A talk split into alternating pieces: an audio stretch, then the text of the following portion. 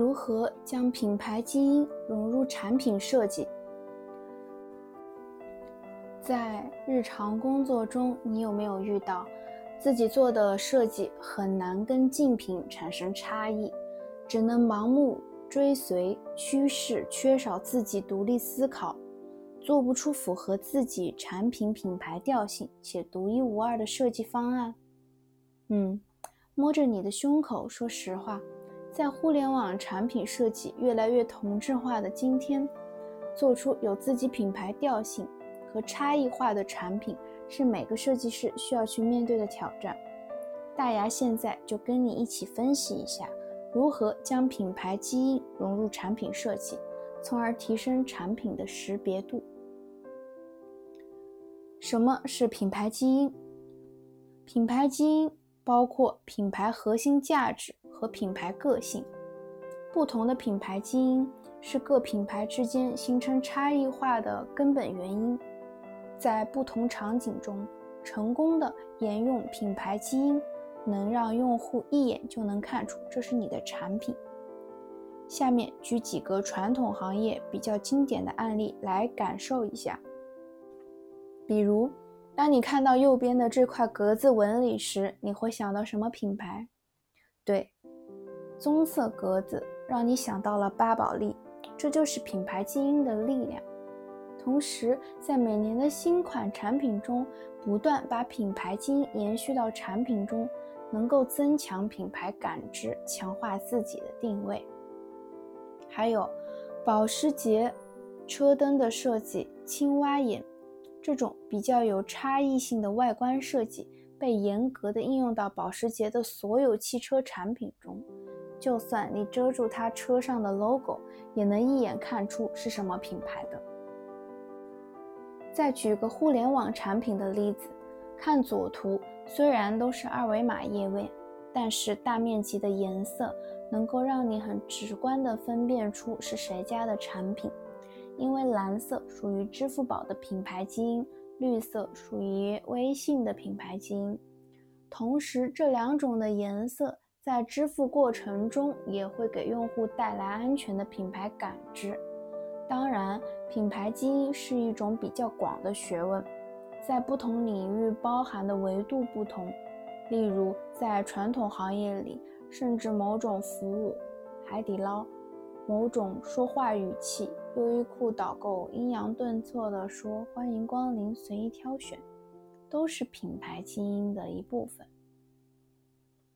由于我们是设计师，所以今天围绕的是品牌基因里视觉这个维度。如何定义品牌基因？说了那么多，别人家的品牌基因如何厉害？那么，如何定义自己家产品的品牌基因呢？通过分析发现，互联网产品中有两种常用来定义品牌基因的方法：logo 提取法、品牌故事提取法。一、logo 提取法。logo 通常是奠定品牌基因的基础，通过提取 logo 中的基因，沿用到产品的不同场景中。从而提升品牌的实用性。一般情况下，可以从两个维度提取元素：logo 的形和 logo 的色。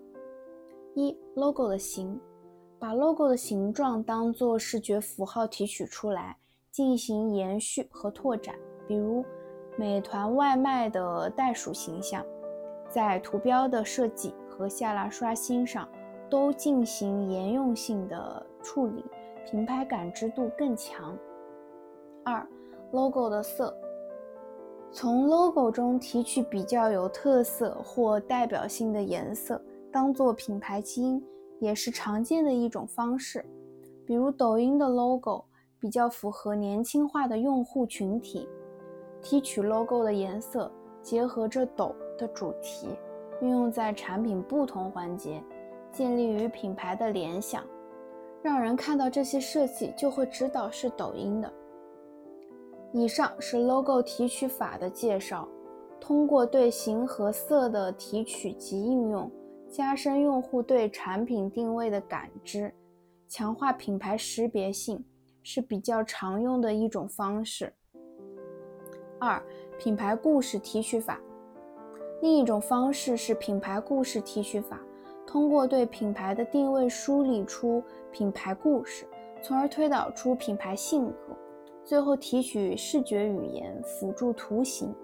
比如网易严选，以下介绍来自网易严选官方网站。这里用来帮大家拆分一下提取的方法，是网易自营类家居生活品牌 App。秉承严谨的态度，甄选天下优品品牌定位。使用场景是：用户躺在懒人沙发上，悠闲地看着书，坐着窗边，惬意地喝着茶，或是靠在阳台上，享受午后的阳光。他们不紧不慢，追求品质，享受宁静。品牌故事，所以品牌关键词是品质、生活、宁静。品牌个性，从品牌关键字提取到的设计语言是细节化、场景化、节约化。品牌基因。那么，网易严选底蓝的 icon 设计都是以家居为原型演化而来的，给人以场景感、真实且生活化的感受，传达出品牌的基因。登录页面的设计。运用大面积留白空间的商品图，加上自然的投影，给人营造简约中带着场景细节感，无形中透露着品质、生活、宁静的基因。以上是品牌故事提取法，相比 logo 提取法来说，它更为抽象，围绕着品牌基因关键词。进行拓展和延续，在产品的不同场景中，以达到视觉感官的一致性。哪些环节适合融入？上面分析了什么是品牌基因，如何定义品牌基因。下面要说一下产品中哪些环节适合融入品牌基因，来提升产品的识别度。通过分析市场上的产品，可以大致分为四个维度进行融入：一、icon；二、排版；三、默认页；四、动效。本节不涉及。一、icon Icon 是最能够让用户产生品牌感知的地方，也是设计师发挥空间最大的地方。比如，陌陌的 icon 设计提取了 logo 的形和色。进行的基因延续 logo 提取法，形成自己独特且具有识别性的设计语言。更多页面 icon 的绘制也是延续 logo 的处理手法，就连照片编辑页面的笔刷颜色也是运用品牌一致的配色，使品牌感更强烈。好好住。也通过对 logo 的色进行提取，运用到自己的 icon 设计上。有道精品课底部的 icon 风格提取了 logo 的绿色和半透明的基因，在未选中的灰色 icon 上也延续这种处理手法。爱奇艺的泡泡是品牌做的比较好的模块。因为它既延续了爱奇艺的主色绿色，同时针对泡泡的用户群体又做了差异化的处理，符合定位的趣味化处理，对母品牌基因做了很好的延续和差异化处理。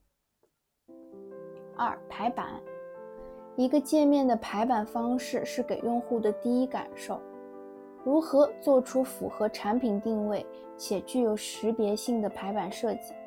是很多设计师面临的挑战，它不能像 icon 一样运用 logo 提取法就可以搞定，而更适合采用品牌故事提取法。青芒，一款碎片化、高品质的阅读 app，定位于有趣味、有品味又小众的阅读用户，营造出一种杂志捧在手心的感觉。因此，它的品牌基因就是高品质、小清新生活。从右图可以看出，整个排版方式跳脱常规的设计规范，更贴近纸质杂志的感受。而且，大面积的留白及高端大气的配图，也体现了它高品质的品牌基因。虾米音乐最近更新的七点零，也是前几个月在线平台，嗯，版权归属调整后一个较大的动作。这次改版也能看出虾米音乐在找自己全新的定位，从小而美到美而潮。改版后，将全新品牌定位也融入到了页面排版中，更加大胆。同时，顶部分类导航的处理更符合音乐产品的调性，从而增加了品牌的识别性。好好住是一款室内装饰的 App，由于需要装修房子，所以朋友给我推荐这个 App。下载之前觉得是一个装修的产品。应该带有浓浓的施工队风，但是下载后，它给了我一个大大的惊喜，因为一个装修 App 做得如此清晰脱俗，可以说是很有灵魂了。它的定位是针对年轻人，在有了自己的小房子后，来这里寻找一些家居设计方案，以及交流社区，因此。这种简洁、具有情感化的排版方式，加上趣味化图标和插画点缀，它很符合它的品牌的调性。三、默认页，默认页也就是常说的空页面，一般会有一些功能的引导，或者由于异常情况消除用户焦虑感的设计。它的特点是空间比较大。因此，在里面的插画配图很适合对品牌基因进行延续，来强化用户对品牌的心智。Team 是腾讯出的一款专注办公、多人协作以及沟通的软件，它的整个产品的视觉基因是比较尖锐，体现效率的切角，因此在空页面上也做了视觉延续。企鹅 FM，腾讯出的电台产品，它的空页面插画设计是提取了 logo 和界面内 icon 的基因，从圆角的处理到颜色，虽然很简洁，但很有自己的品牌调性。Google Photos 的空页面是以场景化进行引导的，插画的风格沿用 Google 面状的处理手法。采用不同明度的灰色进行处理，形成自己独有的设计风格，同时又符合 Google 整体的母品牌基因。总的来说，学会定义自己产品的品牌基因，合理的将其融入产品中的点点滴滴，从而提升产品的品牌调性和识别性，是身为设计师最应该努力去做的设计。而不是盲目的跟着设计趋势走，因为只有符合自己品牌定位的设计语言才是经典的、最具有识别性的、最具有说服力的。而跟趋势的你，终究被趋势所抛弃。